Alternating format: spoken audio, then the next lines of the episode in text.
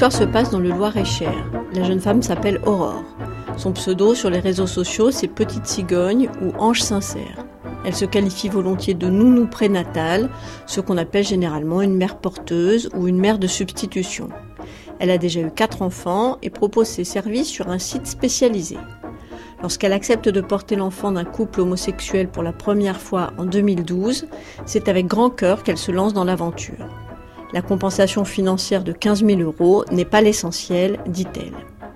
Mais à mesure que sa grossesse se poursuit et que sa relation s'approfondit avec le couple, qu'il se voit pour les échographies et divers examens, on découvre que les deux hommes s'entendent en réalité fort. Elle assiste à de nombreuses disputes autour de l'enfant, parfois violentes. Elle pressent un drame. C'est comme ça en tout cas qu'Aurore justifie ce qu'elle va faire. Car après quelques mois de grossesse, elle change d'avis et trouve un nouveau couple de garçons désireux d'avoir un enfant. Au premier couple, elle annonce qu'elle a fait une fausse couche et au second qu'elle porte leur enfant. À la naissance, c'est donc le second couple qui accueille le bébé et l'élève jusqu'à ce que le premier se manifeste et qu'il s'ensuive une bataille juridique qui dure encore. Quelques années plus tard, Aurore récidive.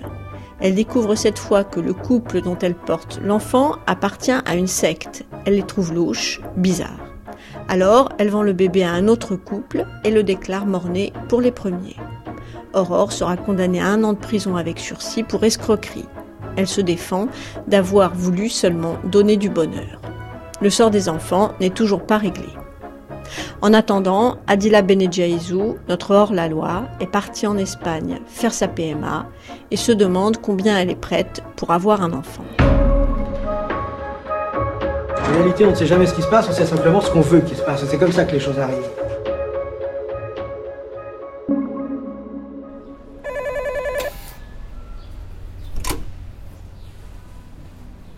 Hola. Buenos días. Buenos días. Bonjour. Enchantée Adila, vous allez bien Oui, ça va. Et vous Très Vous bien, êtes Feriel, je suppose. Oui, pardon, je suis pas présentée. Alors, euh, ça, ça va être le consentement assigné pour euh, l'anesthésie. D'accord. Vous êtes venu euh, à jeun, hein, on est d'accord Oui, oui. Ok, parfait. Et puis, après, il faudra mettre donc la charlotte, les chaussons et puis euh, la, la blouse. D'accord. Je vais juste voir donc avec mes collègues pour, euh, pour le soin et on vient loger. Merci. Tu vois, il est déjà plus dedans là. Et nous, on a percé le truc pour qu'ensuite il n'y ait plus qu'à hop, l'insérer dans le vagin. Et ensuite, tu pousses, tu pousses, tu pousses au fur et à mesure et schlick. Je suis célibataire en fait et j'aimerais avoir un enfant par fécondation in vitro. Elles feront toutes des bébés toutes seules quand elles voudront. Comme Je elles suis voudront. favorable à ce que on étende la PMA aux femmes seules et euh, aux couples femmes En fait, même moi, je ne suis pas née d'une étreinte. Il y en a qui disent euh, que c'est dégoûtant. Jamais je me suis dit, même euh, par rapport à mon homosexualité, ça va pas être possible. Faut dire que papa est trans, mais maman, elle est Gwyn. Hein. Procreatec. Para espagnol, marque 1. Et, et le problème, c'est que plus t'essayes, plus t'as peur.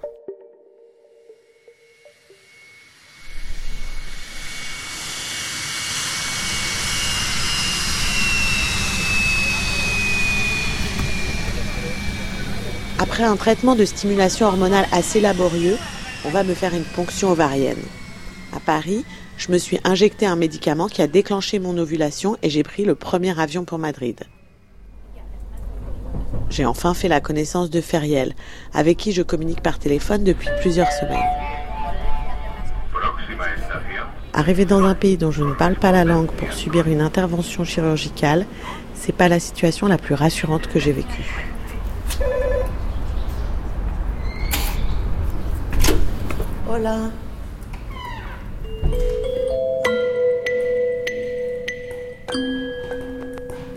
Bon, je suis chez Procreatec. Rien que le nom, c'est quand même un peu bizarre. Ça fait un peu euh, nom de clinique, euh, de film d'anticipation. C'est tout blanc, immaculé, tout à fait anonyme. Là, je suis dans une espèce de petite cellule blanche, avec euh, juste un chariot, quoi, pour transporter les malades. On m'a mis sur le lit un consentement assigné, une charlotte, des chaussons et une petite camisole euh, en papier crépon. Si j'étais dans un film, probablement je ressortirais avec un rein en moins ou quelque chose comme ça. Oui Ok, ça va, vous êtes prête Ouais, je suis prête. Je vais prendre ça. Euh, mais en fait, il y a une anesthésie générale C'est euh, une sédation. On va vous endormir. Ouais. D'accord Mais c'est pas une anesthésie générale. Vous allez avoir besoin après de deux heures euh, pour récupérer, d'accord D'accord. Ah, je pensais que je restais consciente en fait pendant l'opération. Non, parce que ça fait assez mal. Et donc je vais rester endormie pendant combien de temps? Là, ça va être un quart d'heure, 20 minutes, le temps de vous faire la ponction, et Ah, après on vous réveille. Là, on attend, il y a une autre ponction qui est en cours. D'accord. Dès qu'elle sort, euh, vous, vous- Ok. Un peu parce que je suis documentariste, beaucoup pour me rassurer, je décide d'enregistrer tout ce qui va m'arriver durant l'opération, ce qui m'oblige à assumer un défaut dont j'ai terriblement honte. Je ronfle. Voilà ce qui est en train de se passer. On insère un cathéter à l'intérieur de mon utérus pour ponctionner les deux follicules que j'ai fait pousser avec obstination ces 15 derniers jours. À l'intérieur de ces follicules sont censés se trouver deux ovocytes prêts à être fécondés. Et puis, pour me réveiller, on me passe le tube de l'été.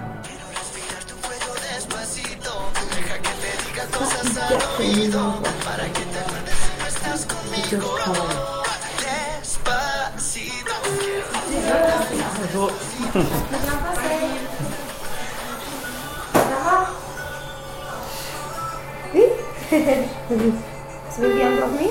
Ah bah maintenant, je suis complètement shootée, ça va très bien. Bon, maintenant vous pouvez rester ici allongé. Vous devez attendre un peu Ouais. parce que les biologistes sont en train de voir combien de visites ce qu'on a maintenant. Ah oui, c'est ça, parce que j'ai deux, ovos... deux ovocytes, Deux follicules. deux follicules. Voilà. Mais ça veut pas dire que c'est des ovocytes.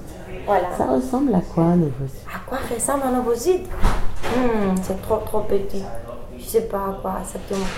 Je vous laisse ici et après on revient. D'accord? Ok, merci. Enchantée. Au revoir. Au revoir.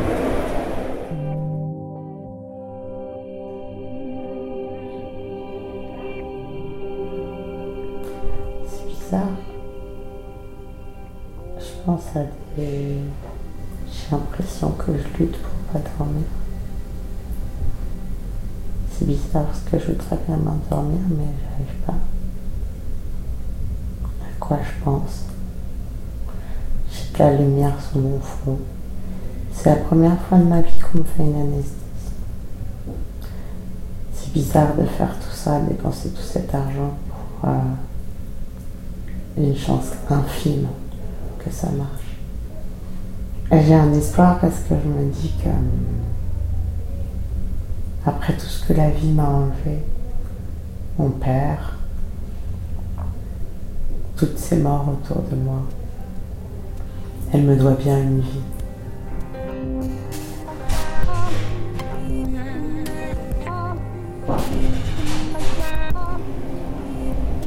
Ça va? Ouais, ça va.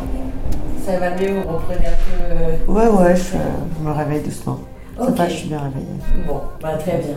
Donc, euh, le médecin euh, fonctionne le liquide de vos follicules. Et c'est dans ce liquide-là qu'on trouve euh, vos ovocytes. Ok? Donc là, on en a récupéré deux, donc c'est une très bonne chose. Maintenant, le biologiste est en train de travailler pour euh, peler les ovocytes pour savoir s'ils sont matures. Et ça, on pourra vous tenir au courant, euh, soit aujourd'hui, soit demain. Dans le processus, il y a un autre élément qui m'intrigue. Donc, Le donneur de sperme étant anonyme, je n'ai droit à aucune information sur lui. Mais j'ai compris, parce qu'on m'a demandé une photo de moi, que la clinique le sélectionne d'après certains critères physiques. On a statué beaucoup sur votre cas. Ah bon? On, on disait, mais attendez, il faut faire attention, quel type de peau, quel... On aurait pu trouver un méditerranéen. Un méditerranéen, au final, si vous êtes algérienne, euh, un espagnol saurait très bien Oui, pu faire l'affaire. Tout à fait. Donc, euh, mais je pense que c'est aussi par rapport donc, à vos caractéristiques physiques et à votre groupe sanguin, une compatibilité au niveau du, du groupe sanguin. En plus, vous avez mis, je crois, africaine sur votre euh, fiche médicale. Donc, effectivement, on est africaine, mais du Nord. Et donc, Ouais. du coup, à la base, c'était, on était parti sur ça. Donc, Et vous faites jamais de mélange en fait. C'est Dans les cas comme le vôtre où euh, vous avez la peau un peu mate comme ça, euh, effectivement, ça peut être un latino parce qu'ils ont la peau un peu similaire euh, Ouais, au nôtre. Euh, on a eu des cas où des femmes noires, par exemple, nous demandaient des caucasiens. Ouais. Et non, c'est pas possible.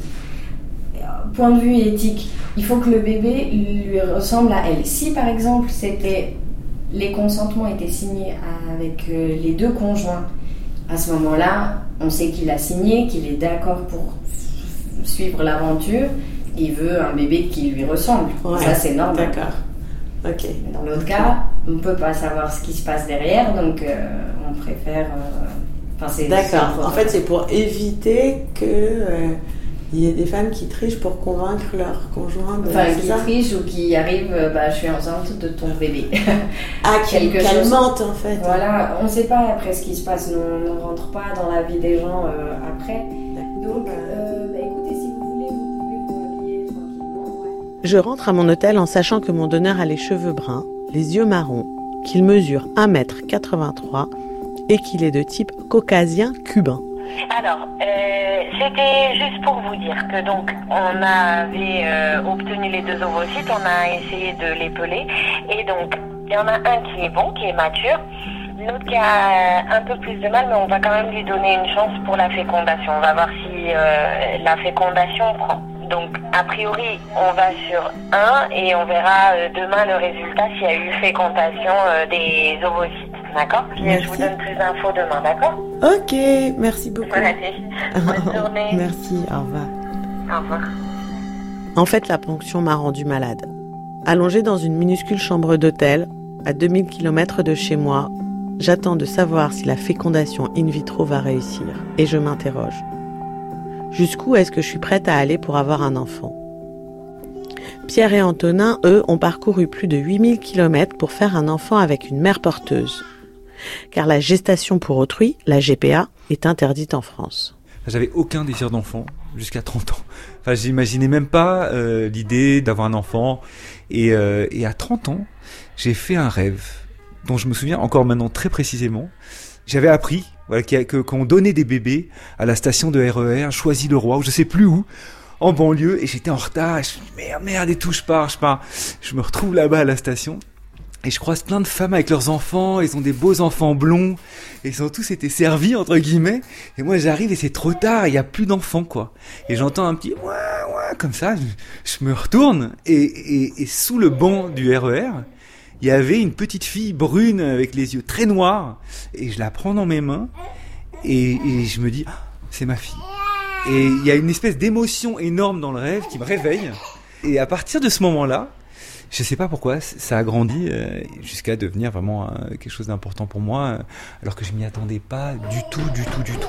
Vraiment. Voilà. Et toi, Pierre, tu te souviens? Euh, J'ai du mal à me souvenir euh, d'un moment précis, mais je sais que c'est quelque chose qui a toujours été présent. Euh, même quand j'étais plus jeune, ou je, je me suis toujours vu en fait euh, avec des enfants. Jamais je me suis dit même euh, par rapport à mon homosexualité, ça va pas être possible.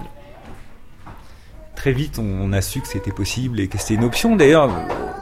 Et du coup, une GPA aux États-Unis, ça coûte combien? Euh, je pense que c'est entre 100 et 150 000 euros.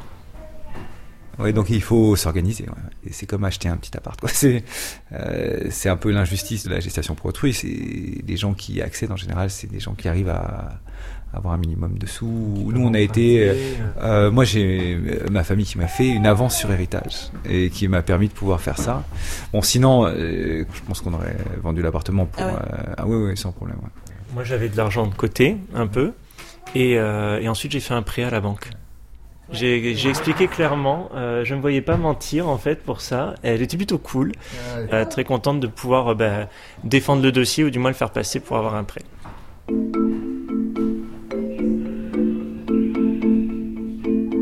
Quoi les premières démarches concrètes où vous... Alors c'est ce site, hein, c'est un peu le site américain là, euh, Men Having Babies, voilà, Men Having Babies, où ils, ils font un classement des différentes agences et il faut trouver une clinique. Premièrement, il y a des entretiens avec l'agence qui nous demande euh, nous ce qu'on attendrait d'une relation avec une mère porteuse. C'est-à-dire, euh, est-ce qu'on souhaiterait communiquer avec elle de manière régulière euh, Est-ce que également on souhaiterait garder contact avec elle après la naissance? Et ensuite, en plus de ça, on fait un, une sorte de, de bio. Donc, euh, on écrit un peu qui on est, nos vies, notre famille, pourquoi on veut un enfant, met des photos. C'est présenté ensuite aux, aux différentes mères porteuses. Et c'est elles qui choisissent en premier, en fait, euh, la famille euh, avec qui elles souhaiteraient faire le projet. Et elles choisissent un, et puis dans ces cas-là, ils nous font signe et ils nous envoient sa bio à elle, où on voit sa, sa- sa famille, etc., etc. Eux, eux, ils sont, ils connaissent maintenant un petit peu le, le principe. L'agence et nous match avec des gens qui sont, parce que ça va de euh, croyances, euh, euh, même politiques, etc., etc., pour quand même matcher des gens qui, Des positions sur l'avortement. Ouais, bien sûr, bien sûr. également, Ah ouais. qui étaient des questions de fondamentales. choses, ouais, bien sûr, ouais. Oui, il y a autant de, il y a des questions aussi pas mal sur la- les grossesses en général. C'est-à-dire que si le- le- l'enfant a un handicap, si on s'en rend compte pendant la, la, la grossesse, trisomie 21, est-ce que euh, on veut garder le- l'enfant ou est-ce que euh, voilà, on voudrait avorter parce qu'ils peuvent s'en rendre compte très tôt et, euh, et ça, voilà, nous on, on voulait garder. Donc et notre mère porteuse, elle voulait absolument ça. Donc c'est toutes ces petites choses qui mises l'une à côté de l'autre, ils, voilà, ils arrivent à, à matcher les gens. Et c'est vrai que du coup, on s'est très bien entendu tout de suite. Elle avait déjà fait une GPA. Elle. Elle nous a vachement rassurés. Ouais. C'est-à-dire qu'on l'a, on l'a vu en Skype, on a vu qu'elle était hyper euh, décontractée par rapport à ça, et nous on était hyper stressés quand le premier Skype, je me souviens, on était surflippés, et, euh, elle, elle, était vraiment détendue, euh, et euh, elle était très timide. Mais dès qu'on parlait d'être enceinte, elle, bon voilà, ça, a été sa quatrième pregnancy, donc elle était vraiment à l'aise. Elle explique évidemment que pour elle, c'est hyper gratifiant d'aider une famille à, à se construire. C'est vrai que c'est une sensation hyper forte pour elle. Et puis bon, bah, par ailleurs, c'est 30 000 dollars. Donc voilà. Mais il y a une, une règle dans la GPA aux États-Unis, c'est que la mère porteuse ne doit pas avoir besoin de cet argent pour vivre Pour sa famille. Ah bon voilà, c'est très important. Oui, oui. C'est- Elle, elle, elle était, elle est professeure. Donc, euh, elle gagnait euh, 40 000 dollars par an, je crois, quelque chose comme ça. Et donc, c'est de l'argent, ça peut les aider à faire un projet, mais ça doit pas du tout être un moyen de, de subsistance. Voilà. Donc ça, c'est très important. C'est aussi important qu'elle ait déjà des enfants. Ça, c'est obligatoire aussi. Au moins deux enfants. Et, euh, et ça, ça n'existe plus maintenant une mère porteuse qui est aussi la donneuse d'ovocytes. En fait, c'est-à-dire que euh, la mère porteuse ne doit pas être euh, la mère biologique. Donc vous, vous avez dû choisir une mère euh, biologique? Absolument. On a eu recours à une mère donneuse. D'accord. Mm. Elle? C'était avec la, la clinique de fertilité qui du coup avait une base de données avec euh, des femmes qui étaient prêtes à faire des dons d'ovocytes. Et, et du coup, on a fait la sélection parmi ce, ce fichier. C'était très dur, C'était le, le choix le plus dur de la, du processus. Et euh, votre don à vous, comment ça se passe alors? Ben, en fait, euh, on avait tous les deux le souhait d'être euh, père biologique. Donc on a chacun donné. On s'était dit de cette manière, ben, on, on se laisse le champ des possibles ouvert. On verra de quelle manière après euh, on opère. Mais en tout cas, on avait chacun décidé de donner. Ouais, ouais. On s'est dit, voilà, c'est trop compliqué, nous, de choisir, parce qu'on avait évidemment tous les deux envie d'être euh, père biologique. Et en même temps, on a envie d'être père biologique et on a envie de voir des choses de notre conjoint dans, dans l'enfant. C'est un peu compliqué, euh, ces moments-là, justement. Donc on s'est dit, ben, euh, le, docteur Esla va choisir. Et voilà, il a choisi bah, Pierre. D'ailleurs, c'était quelque chose d'un peu compliqué parce que je me suis rendu compte que c'était pas moi et je me suis rendu compte que c'était plus important que ce que je pensais j'ai eu peut-être un, coup de fierté ou quelque chose comme ça où où, euh, je me suis dit mais euh, c'est moi le plus âgé euh, c'est pas juste j'avais envie avant etc et c'était vraiment au début parce que maintenant j'ai passé tellement de temps avec Paulin que je, je me pose même plus tellement cette question. Vraiment. Et on a eu cette autre question, par exemple, où ils nous ont appelés, ils nous ont dit, mais au fait, on met, on met une fille ou un garçon? Hein? Mais on veut pas savoir, on veut- on on n'a on pas envie de, de choisir si c'est une fille ou un garçon, on n'avait pas envie. Revenez en effet à chaque fois à ces questions. Qu'est-ce qu'on a envie de lui raconter, qu'on est prêt à lui raconter? Et c'est pour ça que je pense qu'on a laissé euh, faire le hasard et euh, le médecin décider de qui allait être le père, décider du sexe de, de l'enfant et euh, voilà. La mère porteuse, elle habitait dans une petite ville des États-Unis, de la côte oréganaise. Florence. Donc, Florence, ouais. Florence, ouais. Et donc, on, on est, on- c'était vraiment un petit hôpital. où il y avait trois chambres. La maternité, c'était trois chambres. Et euh, on était les seuls, évidemment, donc à accoucher à cette heure-ci. Et euh, ben ouais, il est arrivé à l'heure, hein, le petit Paulin. Il est arrivé, euh, il était prévu pour le, le 7 décembre. Il est arrivé le 7 décembre. Puis voilà, Paulin est sorti. C'était assez émouvant. Il y a Il eu a un, neigé. ouais, il a neigé. Ça, c'est le petit truc, c'est qu'il neige pas beaucoup là-bas. Et au moment où Paulin est né, il y a eu un petit blizzard comme ça, qui a duré, euh, je sais pas, une- heure, quoi, et ensuite qui s'est arrêté. Euh, j'ai coupé le cordon. J'y arrivais pas Ouais, d'ailleurs, j'ai repris trois fois. Et ensuite, euh, euh, on s'était dit que Antonin, il aurait le bébé en premier, et il ferait du, du pot à pot euh, ouais, ouais. en premier. Et, euh, et ensuite, euh, je l'ai eu. Ouais. Et ensuite, elle l'a eu. Tout était prévu à la clinique pour que tout se- ça se passe bien pour nous tous. Et elle avait une chambre, on avait une chambre à côté avec le bébé. Donc on était tous à l'hôpital, tous ensemble. C'est qui pour vous maintenant, euh, cette femme vous Euh, c'est quelqu'un euh, d'extrêmement important pour nous. Euh, on, est toujours en contact avec elle régulier. euh, on, on a un WhatsApp ensemble, donc on s'envoie des photos. On se Skype à peu près une fois par mois. Et puis, euh, mais ça va au- au- à tel point que si on a un deuxième enfant, c'est avec elle ou pas, en fait. C'est voilà quelqu'un de très très important et qui nous a fait un énorme cadeau. Il n'y a pas de mot. Je trouve pas le mot qui désigne effectivement euh, Tamara pour nous. C'est Tamara. Voilà. Est-ce que vous savez ce que vous allez raconter à Paulin? Euh, on n'a peut-être pas encore trouvé tous les mots qui vont être les mots qu'on va choisir le moment venu, mais en tout cas, on veut pas qu'il y ait de mystère. On est ses parents, on l'aime, on l'a désiré, et pour ce faire, il y a deux mères, une mère biologique et une mère porteuse qui nous ont aidés. Mais ce ne sont pas ses parents. Ses parents, c'est nous. Voilà.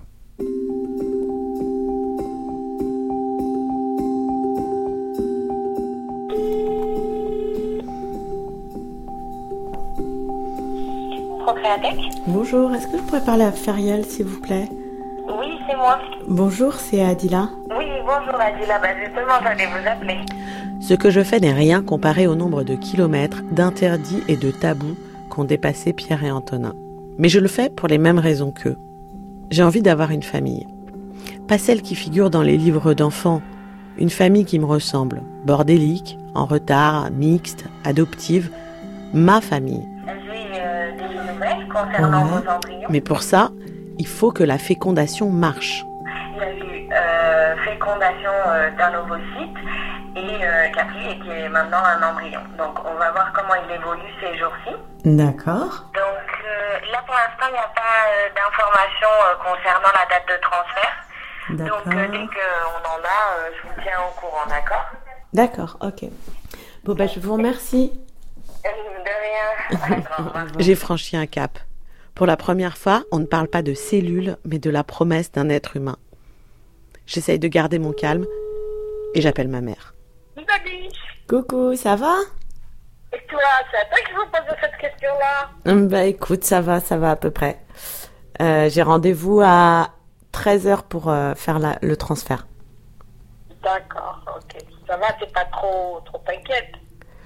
Non, non, non, j'essaye de pas trop me- m'emballer en fait, tu vois, parce que C'est vrai que c'est ça le plus dur, tu as raison. Ils savent pas en fait la qualité de l'embryon, ils la connaissent que ce matin, il faut qu'ils l'observent pendant 24 heures pour la connaître. Et comme il y en avait qu'un, là j'ai quand même 9 chances sur 10 de le perdre euh, dans les 15 jours. Ah oui, 9 chances sur 10 Bah à peu près quoi. Tu verras bien. Ouais, je verrai bien. Allez, je t'embrasse. Bisous. Bisous. Ciao.